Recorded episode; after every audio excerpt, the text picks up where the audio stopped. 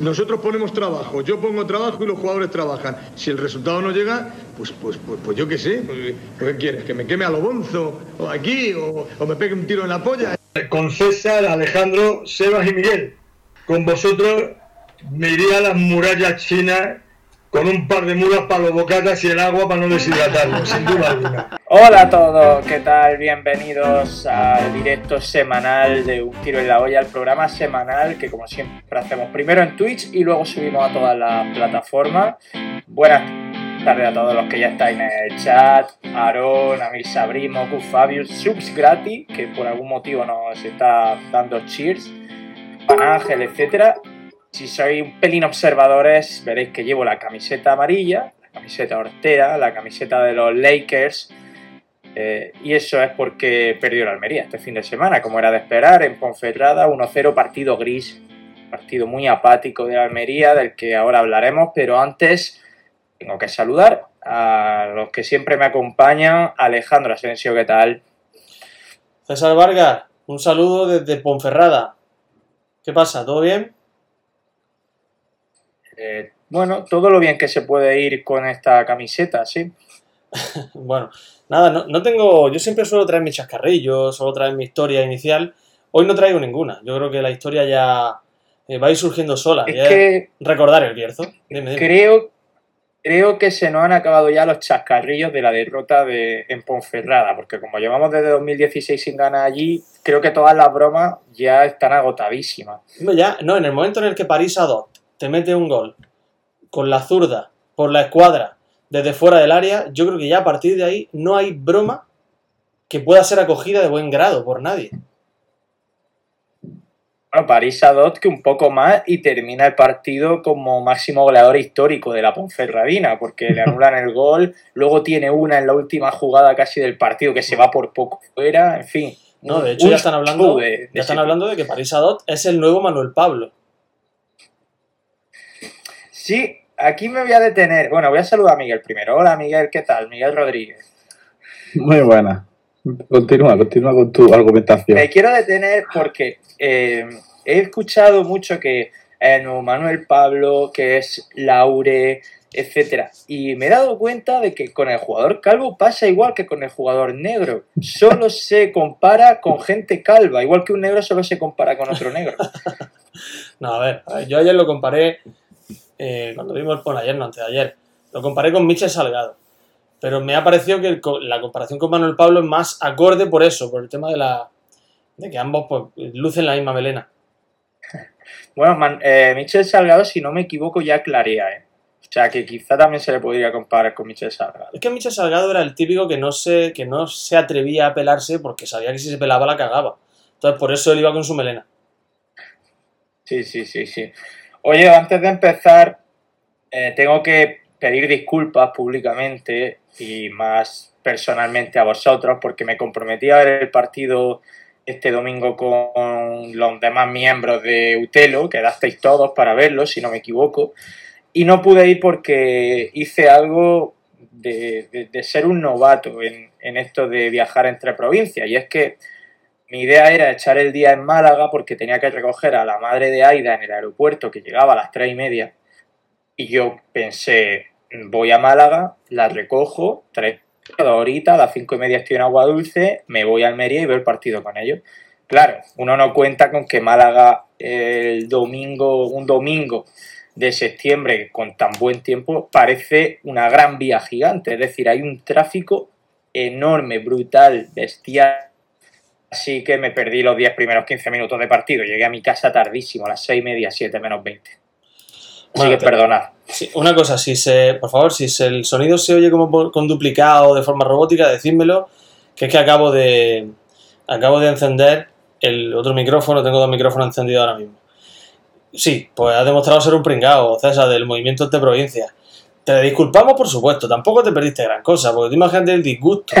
Por mucho que nos hubiésemos juntado, imagina el disgusto después de haber visto de nuevo una derrota de la Almería en Ponferrada. Ya se está convirtiendo en traumático. De hecho, la propia página web del club ha puesto eh, una de las noticias que destaca es el Almería vuelve a perder en Ponferrada. O sea, ya es una tradición, es uno de los tics que tenemos que poner cada temporada. Por lo pronto, creo que eh, la noticia positiva es que ya lo hemos puesto, que ya está hecho. Eso ya no lo quitamos. Sí. Como lo de perder en playoff contra el Girona, que ya empieza también a ser algo habitual. Bueno, son cosas de cada temporada que nos tenemos que acostumbrar y ya está. Eh, entonces, que mucha no, no lo pasasteis bien en, en el partido, ¿no? Quiero decir, pues Sebas, por ejemplo, que una persona apática con el fútbol, pues imagino que daría juego, ¿no? No, no, Seba, Seba es un. Hay que decir las cosas como son. Seba es un impostor. Un impostor, él piensa, él siempre habla de que es apático con el fútbol, pero luego es el más implicado en el partido. O sea, de hecho, el que más atención le prestó al partido fue él. Y no paraba de hablar, no paraba de informar. Bien, o sea, podemos destacar que la reunión fue acorde a lo, a lo previsto. Sebas tomó muchas tapas. Sebas mm, tomó gran cantidad de líquido. Y, y durante el partido, pues también. Es decir, que al margen de eso, bien, nos lo pasamos muy bien. Miguel también estuvo a tope. ¿eh? Sí, Miguel. sí, yo, yo me lo pasé muy bien. Yo no sé, yo no sé qué historia está contando. yo me lo pasé muy bien. La faena de- del colega astrohúngaro que iba, que salió como un mameluco Bueno. por la puerta. Bueno, es que tuvimos, tuvimos un espectáculo. ¿eh? Hubo espectáculo previo, hubo cheerleaders. Hubo la, cheerleader del partido antes de, de empezar. En, ¿Quieres Ayer contarlo en tú? Manila hubo un pequeño incidente con una familia que a las 6 de la tarde no se mantenía en pie. Bueno, una familia. Familia la has puesto Pero- tú. la- el calificativo de familia se lo has regalado tú porque has querido. Bueno, familia, uh, era, era, era- éramos nosotros, pero hace unos años, a lo mejor. No, La verdad que no. Era un, grupo también que se, se pasó con, la- con las tapillas, con las cervezas, y tuvieron que salir antes del partido por la puerta.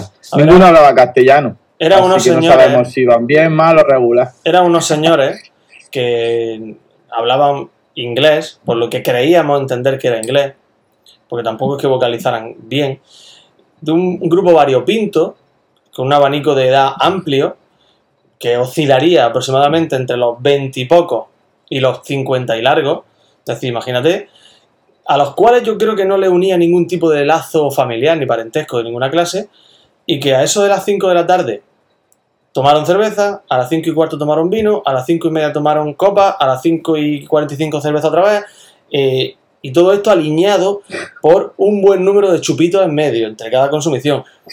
¿Qué, Qué ocasionó peligro. esto? Que esas esos señores, que por circunstancias seguramente de la fortuna o de la mala fortuna en este caso, tampoco contaban con gran cantidad de piezas dentales, no sé qué les podía haber pasado, pues a eso de las 6 estaban tambaleándose. Uno de esos señores, con la mascarilla amarrada a la oreja y oscilando, si fuera un de feria. si fuera un farolillo, sin saber muy bien dónde se encontraba, pues llegó hasta nuestra mesa, decidió sentarse en la butaca de Seba. Cuando se movió, se levantó otra de las personas que estaba con nosotros, también se sentó en la otra. En fin, se cayó contra la máquina de, tabaco que había en la entrada. Por lo que pudimos saber, posteriormente, no llegó a la esquina siguiente y ya lo estaba recogiendo la, la ambulancia. Así que una lástima, le deseamos una pronta recuperación, pero muy lejos de donde estemos nosotros, por favor. Y el resto después, el resto, nosotros nos portamos bien. Estaba ahí Ramoncillo y Alberto. Y Oye, este hombre, sub gratis, sigue regalándonos dinero. Ya está bien. Que ya hemos llegado a. ya tenemos bastante. Si quieres seguir, sí, a mí me da igual. Eh, en fin, que bueno, vamos a empezar a hablar del partido. Menos mal que decís que no teníais anécdotas, macho, antes de, de empezar. Eh, ¿Qué os pareció? Empiezo por ti, Asensio, que, eh, que- creo que es obvio, no lo que te pareció, pero tengo que hacerte esa pregunta tan Pues mira, abierta. Se confirma que no me gusta ver el fútbol con gente. Eso lo sabe Miguel, ya se lo he manifestado en algunas ocasiones. No me gusta porque no me centro. Siempre tengo que decirle a alguno, ¿me quieres dejar tranquilo que estoy viendo el partido? Y entonces mi lectura va a estar difuminada por eso, pero en cualquier caso, creo que es el partido de siempre en Ponferrada. El partido del Toralín. Creo que la Almería empezó bien, empezó asociándose, empezó con sensación de peligro, empezó llegando al área del equipo local, pero le fue ganando lo de siempre. Un Yuri hiperactivo que se ofrece a todas y que encima luego tiene la picardía arriba de dar el toquecito necesario, de eh, poner el balón en profundidad necesario y sobre todo un equipo, el dirigido por John Pérez Bolo, que compite hasta la saciedad, compite hasta la saciedad y le tiene tomado el morde a la Almería, sea cual sea el jugador que vista los colores blanco, que da lo mismo. Le tiene tomado el molde.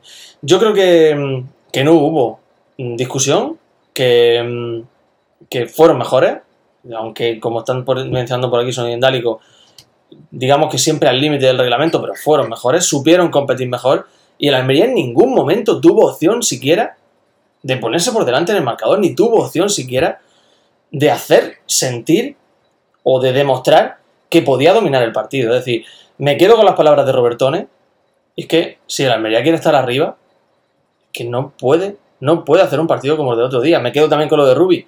Así no se va ni a primera ni a ningún sitio. Para mí es una noticia nefasta la derrota en, en el Toralín, pero aún así, tranquilos que vengo a animaros. Esto es la autoterapia.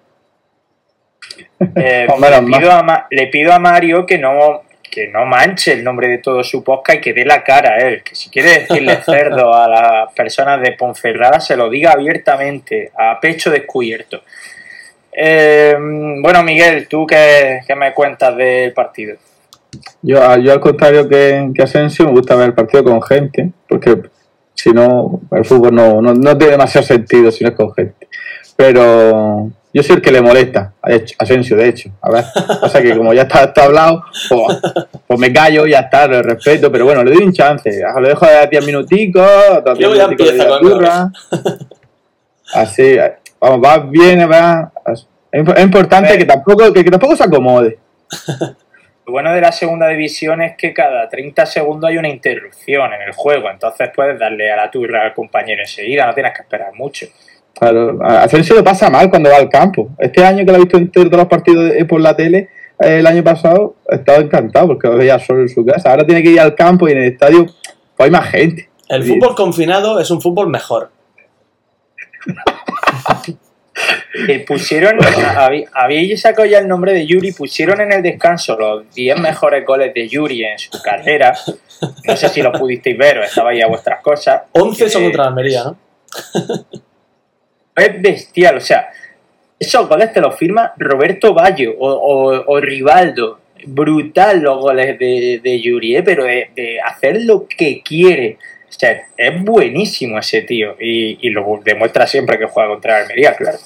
Todos son buenísimos contra la Almería. Pero cambiando al del principio del partido, la Almería tiene tres ocasiones antes que, que se acerque la Ponferrada, que debería haber sido lo normal. Pero si tiene la defensa en el centro del campo y tiene un defensa que todavía va con el, mm, con el bastón, pues muchacho, pues te coges los balones a contra y al final, pues porque, porque está ahí Fernando y, y el 0-1 no lo evitó hasta el minuto hasta el minuto hay tanto que no sé cuál minuto fue el. Pero Ramazani tiene un, pega un pelotazo al larguero con el 0-0.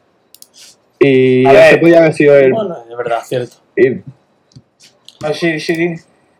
No, que la, no, si, si después de Ponferrada se encuentra con dos contras, con dos balones a la espalda, que nos pillan bien, después la segunda parte una mierda. La segunda parte eh, no, no tenés ganas de, de jugar o no estás enterado de que va el partido, porque es verdad que ellos estaban apretando un poco más con el tema de las faltas y con, con, el, con el juego agresivo, o entre comillas agresivo, que, pero que la banda de, del que nos coló, el Manuel Pablo, con Eh, con eh, Dani porque- Ojeda, ¿no? Y tal. porque, porque va azul y blanco, entonces por eso se parece a Manuel Pablo.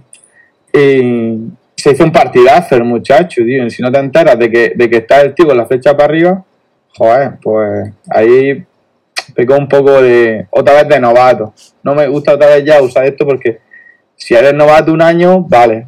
Mm, Dos, me hago el tonto y me lo creo. Pero, tío, otra vez más de lo mismo. Cuando estás compitiendo, por tío, si tienes que estar ahí del fango, salimos del fango y después ya, si acaso, jugamos bonito, todo lo que quieras. Pero los partidos estos marrulleros, tienes que ganarlos. Además, qué diferencia de, de plantilla, yo qué sé. Vosotros mm, os conocéis a, todos y ahora Yuri eh, iba a jugar el año que viene en el Bayern de Múnich. Pero que no, tío, que teníamos que haber ganado. A ver, yo creo que ya hay una cosa que en la jornada 5 podemos decir que empieza a preocupar, que antes habíamos pasado por, por alto, bueno, acaba de empezar la temporada, jiji, jaja, qué, qué bien. Yo creo que ya hay que preocuparse que la Almería regala ocasiones clamorosas cada partido por fallos propios. Es decir, en Amorebieta fue Macaritzel que regala una bola absurda, Samu Costa lleva eh, sale al regalo también por partido. El otro día, para mí, el fallo fue de Babic, más que de Samu Costa, nada más empezar. Samu le da un balón que a priori tampoco es muy complicado y Babic tarda 25 minutos en reaccionar y le regala un mano a mano al rival. Es decir, son cosas que mm, no nos están penalizando más porque en segunda división son todos malísimos. Porque Dani Ojeda, el mano a mano que hace contra Fernando, todo el mundo está alabando a Fernando, que ah, fue una buena intervención, la aguanta bien.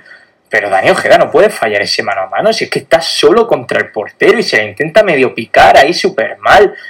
No nos está penalizando más porque son todos patéticos, patéticos.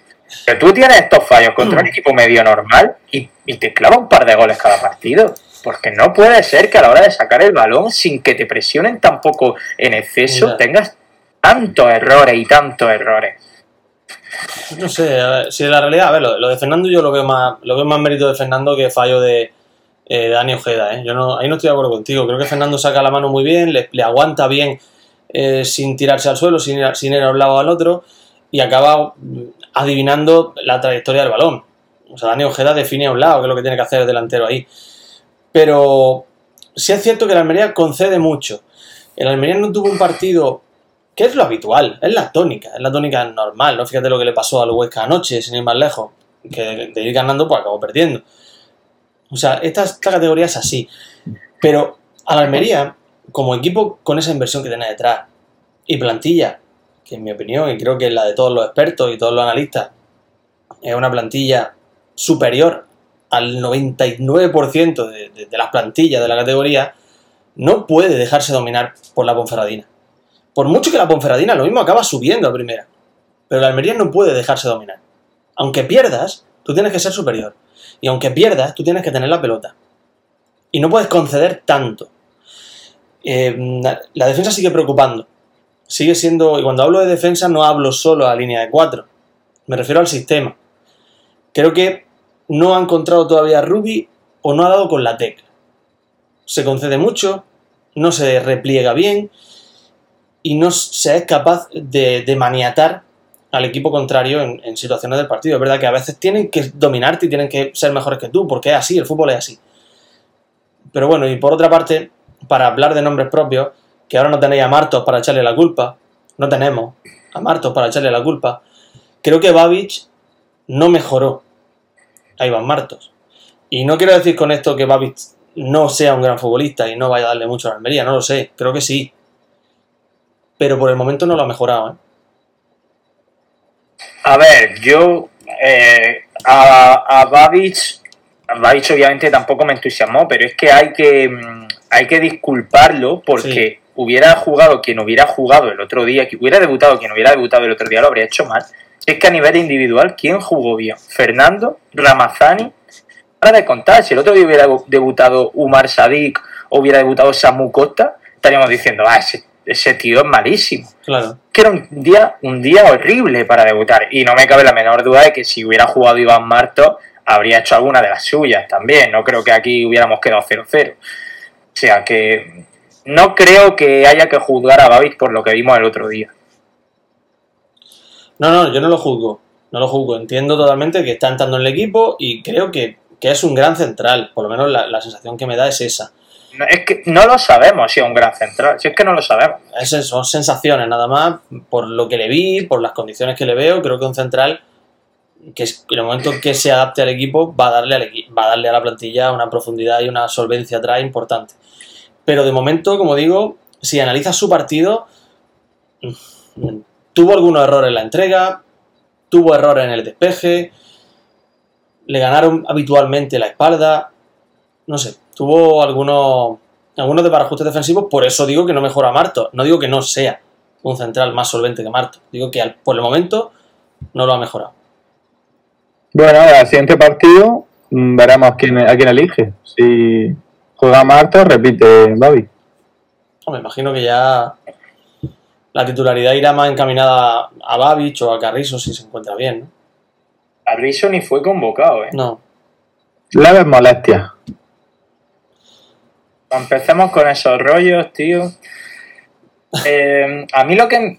Otra de las cosas que me preocupa es que cuando. O sea, que, que la Ponferradina dominó a la Almería haciendo lo que quería la Ponferradina. Y, y el Almería estaba intentando hacer lo que quería la Almería. Es decir, la Ponferradina sabía lo que iba a hacer el Almería, pero daba la sensación de que el Almería no sabía lo que iba a hacer la Ponferradina.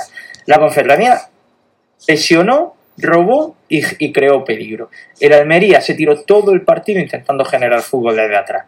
¿Qué pasó? Que ni Sadik, ni Ramazani, ni Lazo entraron en contacto con el balón. No sé, creo que hace falta de vez en cuando un plan B. Cuando ves que estás 70 minutos sin poder pasar el centro del campo sacándola desde atrás, ¿por qué no intentas jugar de otro modo? No te digo que da un pelotazo, pero si te estoy diciendo eh, que se ven que, que genere un espacio en, la, en, la, defensa rival, que te venga alguien a recibir genere un espacio y alguien tire el desmarque, balón largo, no, no un pelotazo de quitártela de encima. Y creo que nos van a plantear ese partido muchísimas veces. Yo creo que el Alcorcón también nos va a esperar. El Amorebieta nos esperó. El Ibiza, cuando vayamos a Ibiza, nos hará lo mismo, el Burgo, etcétera. Y tenemos que saber desempeñarnos en este tipo de partidos. No puede ser que si Samu Costa y Robertón ese día están mal, el equipo ya no juega nada. Se acabó. Creo que tiene que tener alternativas. No sé, es que Sadik no, no olió ni un balón, tío. Además, además de, de eso, pues la, el que no tengan el día los delanteros, pues te hace, te hace que, ya cree una ansiedad y ya el, el, equipo rival va a tener su ratico de, de posesión, sus su acciones, y si tú sigues con, con, ese mismo tipo de juego, intentando sacando de atrás, incluso la primera parte, ellos no presionan tan arriba. Es la segunda cuando, cuando se vienen más. En la primera parte se vio perfectamente lo que iban a hacer. Iban a, a meter el cerrojazo y cuando tuvieran ellos una, pues a ver qué pasaba. Claro, contaban con, con Yuri y, y que nosotros no tuviéramos la nuestra, pero pues, efectivamente no la tuvimos. La, pena Ramazani ahí que tuvo un, un, par de ocasiones, Lazo que no la tocó y, y otro, otro día con este mismo partido, minuto 5 te hacen el gol, no sé en qué momento fue el, el larguero Ramazani, pero fue también el primer cuarto de hora, primeros 20 minutos que otro gallo cantaría. Yo creo que se está invocando a, a la, a, al bien de sus delanteros. Y, y Rubi yo pienso que no, no, puede dejarlo todo en esa. Tiene que trabajar o, otro, un plan B, como tú has dicho. Es que, por ejemplo, Ramazani cada vez que la cogía creaba peligro. Es verdad que estuvo un poco chupón, no se asoció como, como debiera y muchas jugadas la terminaba perdiendo. Creo que Pozo no la acompañó en ninguna. Aitor Buñuel tampoco, con la media hora que jugó. Pero más allá de eso, Ramazani parecía inspirado. Si es que cada vez que la cogía buscaba encarar, buscaba la portería. De pronto desapareció Ramazani, no le llegó ni un balón. Las pocas que le llegaron fue cuando él venía a la defensa a recibir y la devolvía a dar porque obviamente no se la va a jugar en defensa. No sé, tienes que buscar un método, un mecanismo para que en un día gris jugadores diferenciales como son Sadik, Lazo y Ramazani reciban el balón, sea como sea, porque lo que no puede ser es que no volvamos a ver a Ramazani en todo el partido cuando en la primera media hora era suya, es que era suya. Ahí supo reaccionar el entrenador de, de la Ponferradina, le puso dos tíos al lado y ya está, se cae un tío. Y si se cambiaba de banda, pues para allá que iban. Sí, sí, sí. O sea, a ver, el partido realmente, a pesar de que. Es que estoy analizando la, la estadística. Y estoy viendo que a pesar de que, evidentemente, la Ponferradina venció y creo que fue relativamente mejor, no hay una diferencia destacable en cuanto al juego de un equipo y de otro. Mm, realmente el número de tiros, la Ponferradina hizo 12, la Almería hizo 9, mm, la posesión estuvo también repartida, 52-52, más, más, o menos aproximadamente. 52-48. 58, perdón, 58% de la Almería, 41% de la Ponferradina. Eh, que estoy viendo, estaba viendo las recuperaciones. Eh, o sea, realmente los números son muy parecidos. Entonces realmente son detalles que, por, desgracia, siempre son a favor de los Bierzo. Yo de la Almería propondría no presentarme cuando voy allí. Es decir, me ahorro el viaje, me ahorro el, desgaste y ya te le damos los puntos a la Ponferradina. Si allí siempre se pierde. Se pierde aunque sea, aunque haga un partido, tenga ocasiones, porque ha mencionado antes Miguel lo de que, que eso. ¿Eso qué es? Eso, un, un va en helicóptero. moto por agua dulce. Ah, bueno, que eres tú, ¿no? Que es a ti, ¿no? Te están buscando a ti. Vale. No habrá un incendio por agua dulce, ¿verdad? Quiero pensar que no. que ¿eh? yo sepa, no. Vale. Que yo Quiero sepa, no. Que en cualquier caso, como dice Miguel antes, la- el detalle de la ocasión de Ramazani, una jugada que parecía el único con algo de luz arriba, una jugada que se acaba estrellando en el larguero. Pues esto es ventajista, decirlo. No sabemos qué hubiera pasado, ¿no?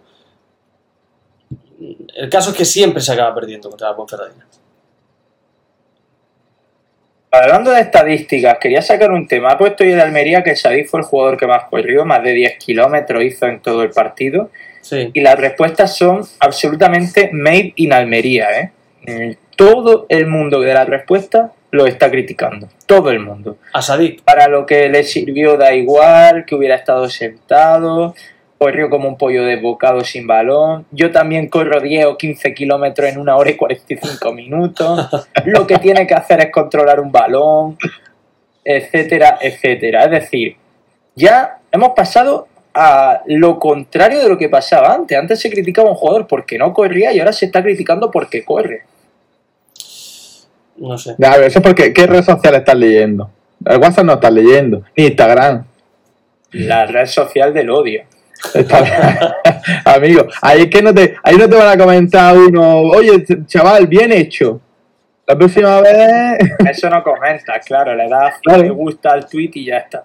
que si hubiera un botoncito de, de no me gusta y no pudieras comentar nada, pues Yo desde que bloqueo a ver- em, ya destajo a gente en redes sociales soy mucho más feliz, ¿eh? Ah, bloquea, gente. Yo sí. Yo cuando hay personas que comparten noticias falsas o que comparten noticias eh, de un índole xenófobo, yo directamente voy bloqueando y soy mucho más feliz porque tengo como mi timeline limpio, más puro, más pacífico. Sí, sí, pues. Dice Raulín que los comentarios en Instagram tampoco son mucho mejores. ¿eh? Vamos a ver si, si la- el Twitter se está comiendo Instagram el mismo modo que nuestros padres y su generación nos arrebataron Facebook. Me han dicho que soy el Pascual de un tiro en la olla, un orgullo. Parece mejor la Pascual. publicidad, tío, se ha, se ha hecho con Facebook. Los negocios se han hecho con Facebook. Y los grupos, tío, odio los grupos.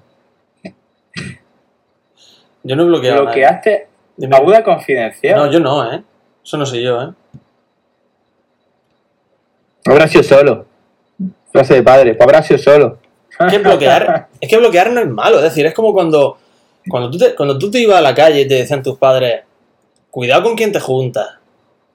O dime con quién andas y te diré quién eres, ¿verdad? Tú bloqueabas gente. O sea, yo, lo veo, lo- yo lo veo más parecido a. Tú cuando ves una pelea, tú vete para el otro lado. Ahí está, es que eso es Tú, bloquear. coges- tú- tú te vas para el otro lado y ni preguntas. Tú te cambias de acera y tiras para adelante. Por eso. ¿Por qué me pregunta Mirza Brimo si voy a dejar Utelo? No, Porque- no voy a dejar Utelo. Por onda cero. Salvo que alguien, salvo que alguien me pague dinero, me pague dinero por hacer lo mismo que hago aquí. Aquí ya te está pagando. Había uno que te está dando céntimos durante al menos una hora, sí. ¿eh? Eso sí, eso sí. Eh, tengo que sacar un tema. Lo sé. Eh, hemos hablado muy levemente por encima de Samu Costa, que está generando ya debate entre la afición. Eh, yo ayer en Onda Cero dije algo, y es que a, a Aarón Martínez, que no sé si sigue por el chat, dijo, bueno, sostiene desde hace tiempo que, que Samu juega mejor cuando hay un De La Hoz al lado. Es decir, una persona que, que contenga, que se encargue estrictamente de defender y Samu un poco más todoterreno, más llegador. Yo no sabía si compraba esa idea o no, porque, porque Samu al final yo lo veo como medio centro defensivo. Pero es verdad que contra el Málaga me encantó como jugó junto a De La y junto a Curro y el resto de partidos no me está gustando nada Samu. Yo no digo que la solución sea poner a De La porque a lo mejor poner a De La y Samu sigue igual y lo de Málaga fue un espejismo. Pero no sé qué os parece la temporada que está haciendo el inicio de temporada de Samu, porque a mí me preocupa. Creía que lo de Málaga iba a ser un punto de inflexión, pero el otro día volvió un poco a la andada. Mira, yo no, no estoy ahí. No estoy en esa línea. Yo creo que Samu es un pivote defensivo mm, de órdago, un pivote defensivo de categoría, que tiene mucho todavía por hacer en el mundo del fútbol y mucho todavía por mejorar. Tiene 20 años y esta es la realidad de Samu Costa. Samu Costa es un jugador intermitente, ya lo fue la temporada pasada y ya lo está siendo esta. Aún así, yo le he visto un paso adelante. Es más pausado, tiene, es capaz de controlar de una forma más eficiente su temperamento y a la prueba me remito. De momento, en cinco partidos que ha jugado, solo ha visto una tarjeta amarilla, que fue contra el Oviedo. Al margen de eso no ha visto ninguna. Es decir, hay un Samu mejor de lo que había la temporada pasada. Hay un Samu que está menos en la lucha, digamos, en los balones divididos. Y hay un Samu que está ayudando en la salida de balón. El partido contra el Cartagena y el partido contra el Oviedo son dos partidos los que hace una función incrustándose en medio de los dos centrales a la hora de sacar la pelota fundamental. Y hace partidos para mí buenos. Contra el Málaga es verdad que se le ve mucho porque el Almería juega con uno menos y él tiene que recurrir algo más a, ocupar más metros en el centro del campo. Pero para mí su posición es la que, eh, la que está utilizando Rubio ahora mismo para él, que es ese pivote defensivo. Y creo que acompañado por Robertoni y acompañado por Curro Sánchez, se ha visto fútbol de nivel ya esta temporada, en cinco partidos. Yo, eh, vamos, no, no estoy con vosotros en ese sentido. No creo que su, que su posición sea más la de volante. No, se ha demostrado, el- lo de las tarjetas es muy significativo. El, el que no tenga las mismas tarjetas o que no entre con la misma intensidad que entraba, que ese pollo sin cabeza que era en la temporada pasada, muchas veces, eso significa que se echa un poco el equipo la espalda y la responsabilidad de ser el pivote defensivo. Cuando hemos tenido pivotes defensivos que no sabían sacar la pelota y que no, no la pedían al central ni se ponían a, su misma altura con la intención de mirar hacia adelante y, dar un pase al centro del campo o, o sacarla a la banda, ya eh, decidí. Pero este muchacho, como tiene esa capacidad, yo creo que lo van a usar el resto de temporada, porque por delante, ¿quién pone por de- quién hay quien quita por delante? ¿Qué mueve a curro? O Ya estamos estoy escuchando doble, ¿sí? ¿Me, me está escuchando doble? ¿Sí? No, a mí me estoy escuchando doble. Vale, apago, apago el micro. Ahora se Dice, dice Juan Ángel que lo que se tenía que haber hecho es fichar a Edgar o un buen pivote y dar salida a Robertone. Me gusta que diferencie lo de Edgar y un buen pivote porque Edgar es un pésimo futbolista. Entonces, si, si hubiéramos fichado a Edgar del Betty y hubiéramos dado salida a Robertone, ya nos habría quedado un centro del campo muy curioso, desde luego. Yo no, bueno, una cosa, había hablado de las tarjetas, tengo aquí la porra de tarjetas que hicimos de Samu y nos la vamos a comer, ¿eh? porque yo dije 17, Asensio vaticinó 22 amarillas para Samu, Miguel todavía, yo creo que es el que más posibilidades tiene de ganar porque dijo 14 y a Seba se le fue de las manos y dijo una por partido jugado aproximadamente que es 35. Así que creo que no vamos a acertar la porra, ¿eh? Hay la, hay la diferencia de, de la actitud de cara a, a jugar al partido. Yo pienso que esto lo ha trabajado es más el, el psicólogo que, que el entrenador. Y que no va a jugar por delante en la media punta en- o un poquito más adelante, no va a jugar en toda la temporada, ya te lo digo. Estoy sorprendidísimo con el hateo que está viendo a Robertón en el chat. Porque No, a mí me estaba pareciendo que era que ha sido uno de los mejores jugadores en este Pero- inicio de temporada. Y el día que lo expulsaron no me pareció que fuera su culpa la expulsión. Y es verdad que en este último partido no jugó bien. Pero era de Pero Gallardo. estamos hablando de. El instigador del odio hacia, del odio hacia Robertone es Ade Gallardo. Tú mencionas a Robertone y aparece él en el chat de pronto. Eh, dice, me pregunta de Gallardo, ¿cómo que no es su culpa? Creo que la expulsión que, que- que comete contra la Morevieta es culpa de una indecisión precisamente entre Samu Costa y no sé si es Chumi. no, otro, Iván Marto. recuerdo ya. Iván Martos creo que fue, ¿eh? O Iván Marto. O sea, al final es Robertone el que tiene que llegar un poco de apagafuego. Puede haberlo hecho mejor o peor, pero no se le puede echar la cruz a un jugador por eso.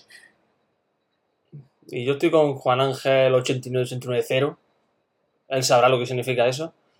Creo que tampoco era roja. la- me parecía que Y no de- era. Pero bueno.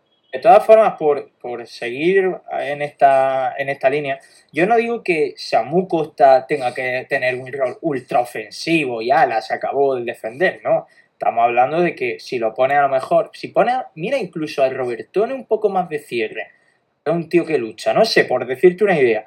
Y Samu Costa a su lado, también sacrificándose en defensa, por supuesto, pero un poco más llegador.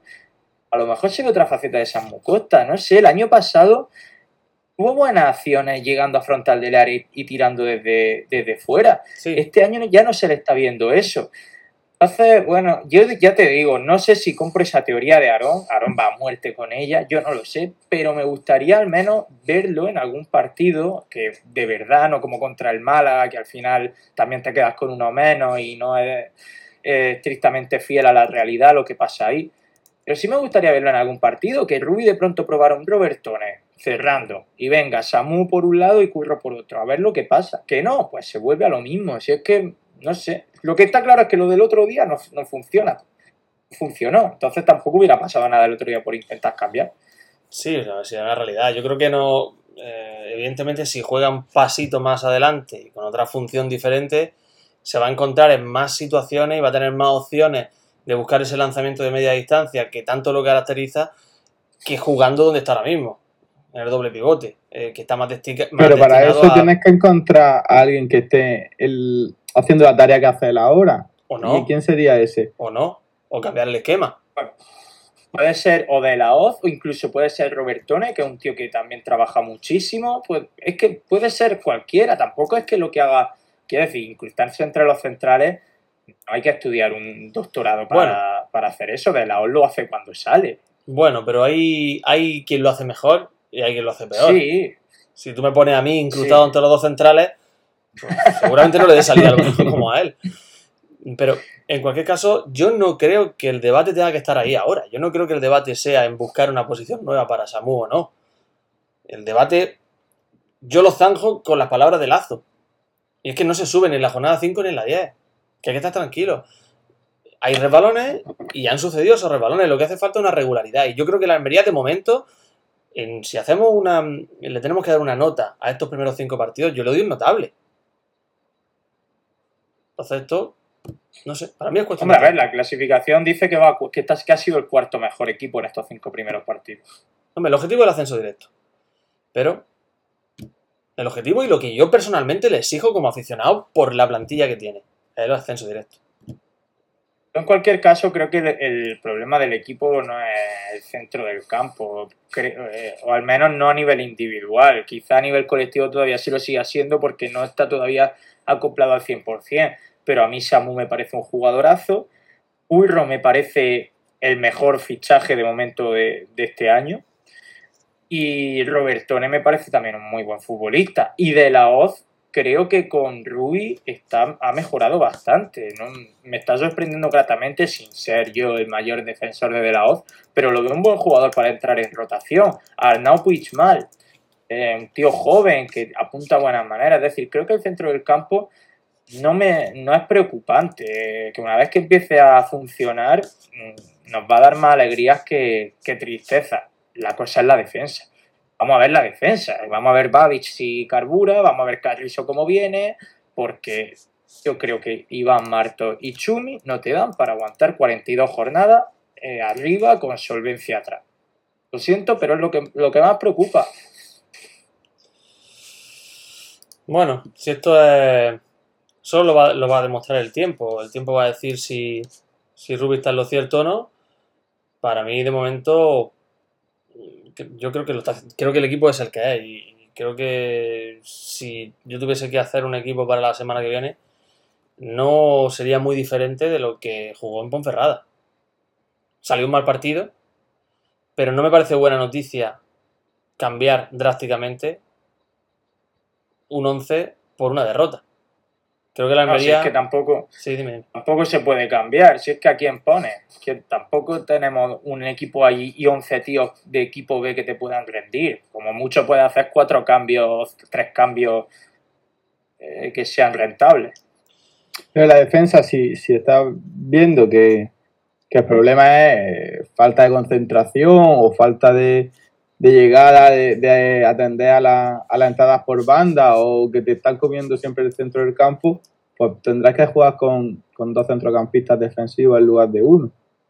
Aunque, pues eso. Y sigues confiando, al fin y al cabo, sigues confiando en la magia de los tres de arriba en que ese media punta, llámalo Robertone, o enganche con Lazo con, con Lazo con Ramazani o, y, y Sadik cojan bola. Hay Y, días oh, que- y obviamente que te la ponga. Hay días que las cosas dentro. no salen, hay días que las cosas no salen. El otro día fue uno de ellos. El- Sí. Ahora mismo, estos primeros compases de la temporada, lo que hace falta es encarrilar al equipo. Creo que lo que necesita Ruby y la plantilla es estabilidad. Es que no se hablen ya, como hay personas hablando de la posibilidad de, de Francisco. Me parece, me parece tan surrealista todo. Eh, estabilidad absoluta que Ruby sabe, él lo sabe. Pero. Francisco de entrenador o de delantero. No, San Francisco así, el santo. Correcto, no, lo- que yo, lo, que yo lo he escuchado por ahí, lo he leído, ¿eh? Me parece un disparate, me parece un disparate, pero vamos, que ya porque el equipo ha perdido dos partidos, ya haya gente planteándose la posibilidad de cambiar el entrenador, me parece un disparate y que eso no va a suceder. De hecho, Rubí firmó tres años porque tiene la garantía de que va a estar ahí. Entonces, lo que le hace falta al equipo es estabilidad y es encarrilar dónde va a encontrarse la temporada que viene. Al final, las cosas van a salir solas. Si, como muy que bien no, se- a ver, no te equivoques. No, Si, te- si el, el año que viene estaremos donde, donde nos ganemos en el campo, está el año que viene. pero yo, no, yo- Si, yo te si estoy diciendo... este año te mojas la oreja y comes mierda, pues no subes. Y te vuelves a encontrar en segunda. Y si comes mucha mierda, pues estás en el descenso. Y te vas al REF ese. Y Y no quiero si- entrar en el REF ese porque no sé ni cómo Y funciona. si tú vas a la, y si Y a- un lío. y si vas a la playa y abres la boca en la arena, te llenas la boca de arena, ¿verdad? Sí. Dice Amir Sabrimo que la defensa es mucho peor este año, hombre por hombre. Yo pediría un poco de cautela a la hora de comparar el, este equipo con el del año pasado, porque en este equipo todavía hay la suficiente incógnita como para ser cautos. Es decir, no sabemos cómo son Babich y cómo ha venido Carrizo. Si Carrizo ha venido en un gran momento de forma, Carrizo es ha sido buenísimo, pero buenísimo. Si Carrizo ha venido en un buen momento de forma, un pedazo de central. Sí. Y Babic es un desconocido absoluto, salvo que alguien lo haya visto en la cantera de la Real Sociedad, pero es un desconocido absoluto. No sabemos cómo es. Si son dos buenos centrales, volveremos a tener dos buenos centrales como el año pasado. Y Nieto no me parece, o al menos por lo que yo siempre le he visto, no me parece que empeore muchísimo a Bayú. Ya, pues, Bayú me parece mejor, pero no me parece un cambio dramático. Entonces estaríamos hablando de que no tenemos un Morlanes. Pero creo que Curro mejora con creces a Akeche, a Villalba, a Carballo y a toda esa morralla que teníamos en la media punta del año pasado. con Villalba, no me atrevería todavía a Que Villalba es líder. ¿eh? Villalba es líder de la categoría, ¿eh? Pero Villalba aquí le hemos dado más oportunidades que, Pues entonces, ¿dónde está que, el fallo? Entonces, ¿dónde está el fallo? Quizá el fallo está No, aquí. pues el fallo, el fallo está en que hay jugadores que en determinados sistemas o en determinados entornos no cuajan y en otros sí. Villalba seguramente en el Sporting se encuentre más arropado o hay un estilo de juego diferente al que tiene aquí. Igual que hay casos opuestos al de Villalba. Mira Álvaro Jiménez. Álvaro Jiménez hizo la temporada de su vida en el Almería. Juan Carlos realizó la temporada de su vida en el Almería. Es verdad. Se han ido de aquí y ninguno ha vuelto a hacer nada en el fútbol. Pues razón. cua- cuajó un año que les salió todo, desde el entrenador confió en ellos, el estilo de juego les beneficiaba, así es que Pero hay algo que que pasa. tranquilo. O sea, la gente que ahora dice mira Villalba donde está, o Bada, mira Bada, ¿qué? Pues si aquí han jugado, si dijeras que aquí han pasado en blanco el año, pero es que aquí han jugado muchísimo. Yo creo que hay que estar tranquilo. Estáis hablando de que la, y dicen que la defensa es peor que la temporada pasada. Yo no lo veo así. Eh, se está dudando mucho de Chumi. A mí Chumi me parece un muy buen central. Babic va a acabar entrando en el equipo y va a demostrar que es un central también de garantía. Carrizo tiene 33 años. En poco que se ponga en forma, que ya lo estará seguramente, es un central de garantía. Martos ahí como cuarto central ya, en- ya estuvo en el Rayo, lo hizo, cumplió en el Rayo la temporada pasada y terminó subiendo a primera. Los laterales están muy bien cubiertos, en mi opinión. El centro del campo está muy bien cubierto, no solo por lo que hay, sino por lo que puede haber. Y me explico. Tanto Pozo que puede actuar en el medio, que es un jugadorazo, que acabará entrando en el equipo. Como eh, Portillo, que en un momento dado también puede hacerlo. Como Lazo, que también puede hacerlo en un momento dado. Como Curro, que lo está haciendo. Y arriba solo tenemos la duda de qué va a pasar con Diego Sousa y Juan Villar. Es la única duda, pero yo para mí el equipo que hay es un equipo solvente, un equipo de garantía Sí, y pero- un equipo al que no le pido pero que el menos año- que el ascenso directo. Lo que el año pasado estaba Juan Villar, con lo cual la comparación es exacta. Y el año pasado estaba Pedro, era, no, no era, era Pedro Méndez, ¿no? Y Sí. luego eh, Echetine. Sí. Decir, que a poco que Diego Sousa sepa caminar erguido, va a lo igualar lo que hacía esa gente. A Diego Sousa yo solo le pido que haga un tiro a puerta. Con eso, para mí ya ha cumplido. Oye, mm, antes de irnos, mm, no estamos. No, no hemos hablado, porque es una jugada que a nosotros no nos ha perjudicado, pero vaya bolito le anularon a la Ponce. ¿eh? Ah, yo sí quería comentarlo, tío. Es vergonzoso. Vergonzoso. Mm, Eso. No. No ponga ese morro, Asensio. Que. Que no, que no es vergonzoso el gol que, te que le anula. Un gol, gol totalmente legal, hombre. A mí me parece bochornoso. Te respondo. Sea legal o no sea legal, porque eh, si lo anulan es porque consideran que no es legal, porque a 10 metros de, de Paris Sadot un tío estaba en esto en fuera de juego. Pero me parece bochornoso que, que eso no suba al marcador, vaya. Me parece que nos estamos cargando el fútbol. Son los goles, a ver, legal, ilegal el gol era en el momento en el que el VAR está video arbitrando los partidos. O sea, el fútbol actual eh, ilegaliza este tipo de goles. ¿Por qué? Ese hombre está en fuera de juego de una forma ridícula, que un milímetro, pero está en fuera de juego. Porque ante la Pero no interviene en nada en la a ver si lo jugada. han entendido, interviene en la jugada en el momento en el que obliga a un central a defenderlo y a marcarlo. Un central que, si no me equivoco, es el mismo que acaba introduciendo el balón dentro de la portería. Entonces, desde ese momento, si el VAR interviene, tiene que anular el gol. Dicho esto, es verdad que es vergonzoso que se pueda llegar a anular un gol así en una posición en la que a todas luces el delantero no se está beneficiando de una posición ilegal.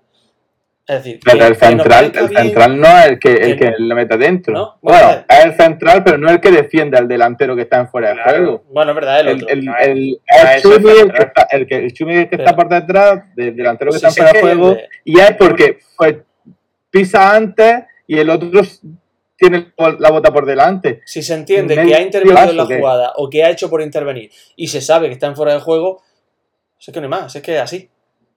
Que- si es que a mí me gustaría, me- Perdón. me gustaría que fuéramos igual de comprensivos si el error hubiera sido al revés, vamos, porque si hubiera sido al revés estaríamos matando al árbitro. Y es que me parece alucinante que estemos intentando Sí. justificar No, no, que un delantero que está forcejeando con un defensa en el segundo palo, donde ni siquiera llega el balón, es que el balón ni llega ni están delante de Fernando, están a su lado sin obstaculizarlo ni taparle la visión.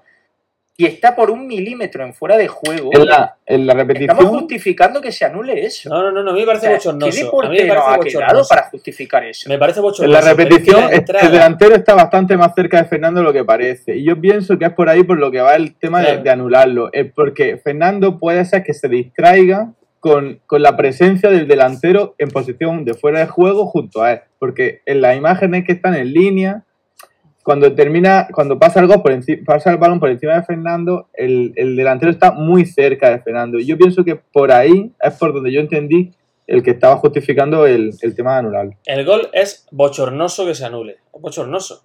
Pero la entrada de la tecnología en el fútbol ocasiona situaciones así. Al propio Almería le ha pasado en varias ocasiones ya. O sea, a mí me parece bochornoso. Yo también estoy ahí. Estoy, que pienso que no se tenía que haber anulado. Pero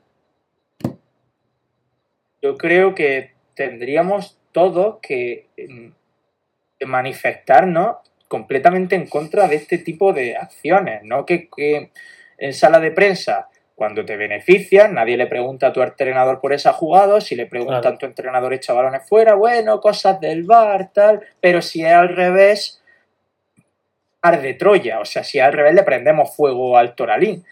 Entonces, igual que digo que cuando el árbitro nos perjudica a nosotros es inadmisible porque ha habido acciones bochornosas contra Almería, creo que hay que, que el mundo del fútbol tendría que cambiar y dejarnos a un lado el fanatismo y todos asumir que esto está siendo bochornoso. Y ese gol no se hubiera anulado ni en un Mundial, ni en una Eurocopa, ni en la Champions, ni en la Premier.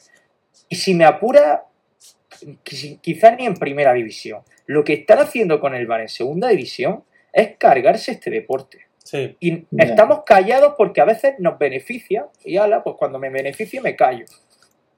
No, pero eso en- entiendo que eh, esto es una máquina que tiene 20 bolas y sabes que algún día te va a caer a ti la tuya. Entonces, pues, pues ya está, pues asumimos que el día que, que te caiga la tuya gana el partido, que sea esa bola la que gana el partido. Yo cada vez que, que pasa una cosa como esta, siempre me acuerdo de algo que nos anulan, eh, que se, se cuela el defensa con el codo, que está defendiendo a Sadik en el segundo palo. Es que para mí es. esa es la imagen que me viene a la mente una- un videoarbitraje que te anula ese gol en el cual el delantero no toca el balón. Y encima, nosotros somos tan imbéciles que cuando nos anulan eso, a favor, no ganamos el partido. Es decir, a nosotros nos pitan un penalti contra el Leganés en el último minuto y, y no ganamos ese partido. Le anulan a Sadik el Leganés el gol ese por el codo y perdemos el partido. A nosotros nos pegan un atraco y perdemos. Y a la Ponferradina el otro día le pegan un atraco y ganan. Es que somos unos pringados, tío. Mm. Mm. Con Ferradina el año que viene que empiece con los tres puntos. Bueno, el año que viene no, porque vamos a estar en primera. Que haga lo que quiera Ferradina. Imagino que eso lo dirán en todas partes, César. Todo el mundo eh, mira afuera y siempre te parece que lo de fuera es mejor. Si preguntan en otros lugares, te dirán que su equipo también es el que nunca aprovecha la superioridad numérica, es el que nunca aprovecha los regalos de los árbitros, es el más perjudicado por los árbitros. Somos imbéciles los aficionados al fútbol. No, no, bueno, el año pasado parecía que había una conspiración nacional para que el Almería no ascendiese. Este año supongo que la hay para que el Almería suba, porque si no lo del otro día ya me lo explicará. No está claro. Este Es así, es justo como has descrito. Es así. El año pasado había la del palo en la rueda y este año el, la alfombra roja. Va- Este año vamos en moto. Pero, pero es por eso, porque como hay afición, hay afición en la grada, le está dando miedo, le está dando miedo. Saben que, que puede pasar cosas malas. No dicen eso, no defienden eso la gente que dice que la, que la grada tiene que gritar mucho, eh, que hay que intimidar a los árbitros. Claro. Es más productivo animar a los tuyos que intimidar a los árbitros. Más productivo es juntarte con un amigo y a ver el partido por ahí, ¿no? Eso es lo más Claro. productivo. Y si, y si el partido es en el campo, pues más todavía. También, también. Beberte cuatro cervezas y, y listo. Es correcto. Eh, oye, ¿algo que, ¿algo que añadir antes de despedirnos? Que llevamos ya una orilla. Eh, Yo le quería preguntar a si se echa de menos a Cuenca. Pero bueno, ¿qué se ha pasado? El tema de las defensas ya se ha pasado. Vale, yo lo Entonces dije... es como cuando leo un WhatsApp que hace mucho rato que escribieron. No, no sé me si escondo. ahora. No me escondo. No me escondo. Yo lo dije anoche en el grupo. Creo que Jorge. Espera, espera, vamos a crear, vamos, a- vamos a crear hype. Vamos a crear hype. vale, vale, vale. Asensio a decir una afirmación rotunda y yo creo que impopular sobre un- uno de los jugadores más queridos de la temporada pasada en el Almería. Ah, porque has dicho la de un- del partido del Getafe anoche. Y Asensio dijo por el grupo de Un Tiro en la Olla en WhatsApp lo siguiente, cuando quiera Asensio. En su momento yo hablé, hace años, dije que, eh, que Suso acabaría siendo internacional absoluto. Lo cual provocó la risa y las burlas de diversos miembros de, de la Peña de los Monses, entre ellos Miguel Rodríguez, que está aquí, entre ellos Alberto García, que no está, y entre ellos Seba Guirao. Años después se confirmó que Suso fue internacional absoluto. Dije lo mismo de Jorge Cuenca. Jorge Cuenca yo pienso y pensaba en su momento que llegaría a ser internacional absoluto. Creo, después del final de temporada pasada, que creo que no estuvo a la altura de lo que se esperaba de él, me parece que Cuenca lo tenemos un poquito sobrevalorado. Pienso, pienso que es así. No sé qué sucederá en un futuro, si su progresión lo llevará a, a defender los colores de los equipos más laureados de la historia del fútbol, Pero a día de hoy, bueno, ya lo ha hecho, de hecho. Pero a día de hoy creo que creo que lo tenemos un poquito sobrevalorado. Yo personalmente no, lo, no lo echo de menos. ¿Puede ser que asociaran la palabra mentirita a Isaac Cuenca? Dije Isaac mentirita. Cuenca, no, a Jorge Cuenca. Dije Isaac eh, Cuenca, obvio que sí. Escribí literalmente mentirita. Creo que sí. Vale, pues ya está así. Puede ser. Puede ser. Bueno, pues esa es la afirmación de. Pero que no, no deja de ser mi opinión. Yo al final soy un don nadie, ¿no? Eh, yo no te, no te compro que es una mentirita, pero tampoco compro la visión grandilocuente de Cuenca que se tiene en Almería, porque me parece que hizo dos, tres, cuatro meses bastante malos de Mm. competición en el final, junto a Maras. No sé si se perjudicaron el uno al otro, pero creo que no acabaron bien ni Maras ni Cuenca el año pasado. Ahora Para mí no. Para mí ninguno de los dos estuvo a la altura y el equipo cedió mucho atrás. Cuenca fue uno de ellos. Entonces, tengo que. Esa es mi opinión. Me posiciono ahí. También es muy joven, ¿eh? Entonces Sí, se, sí. Le, pues, se le puede perdonar ciertos fallos. Vamos a ver Getafe qué tal. Ayer la verdad es que tuvo una noche horrenda. Eh, tuvo Eh, no tuvo una eh, muy buena noche. Encima, encima se lesionó a Arambarri, que lo tengo en el Big Wenger, y eh, eso no puede ser. Bueno, pues así acabamos Utelo con esta frase lapidaria. Por cierto, en el chat lo- le han preguntado a Sonido Indálico, al parecer tienen directo en un rato. Eh, creo que es la primera tertulia de esta semana en la que no estaré yo, o sea que escuchadla, porque ya sabéis que últimamente estoy en todos sitios. Y, y nada, eh, Miguel, aquí lo dejamos. Gracias Muy por bien. tu tiempo y tu gracias. amabilidad. Siempre soy un encanto, soy muy amable, ya lo sabéis. Que hablamos para el siguiente partido, que creo que no voy a poder ver porque estoy fuera. Pero bueno, Va a estar solo Mario con el pecho descubierto, dice Aaron. Supongo que estará Mario haciéndonos un, un free tour online, ¿no? Por Ponferrada, por esa ciudad que a él tanto le apasiona y tan buenos recuerdos les trae. O sea que, no dejéis de ver sonido indálico. Asensio, vamos escuchándonos. No sé si tienes una, alguna última cosa que añadir. No, simplemente nada. Agradeceros que estéis ahí y, que, y transmitiros mi tranquilidad. Tranquilidad que vamos a subir. Vamos a subir. Tranquilo. Todo es cuestión de tiempo. Ojalá, ojalá y que no perdamos más para no tener que volver a ponerme esta camiseta. Eh, muchas gracias a todos los que habéis estado en este directo de Twitch. Gracias también a los que nos escucáis en YouTube, en Spotify y en Evox, aunque eso nos da menos dinero. Así que sois menos importantes que los que estáis en Twitch con nosotros en directo. Y nada, usted lo volverá, si no el lunes que viene, el martes, y si no con una previa el viernes, y si no con cualquier cosa que nos inventemos. Así que estad atentos a nuestras redes en Twitter e Instagram, arroba un tiro en la olla. Adiós, gente.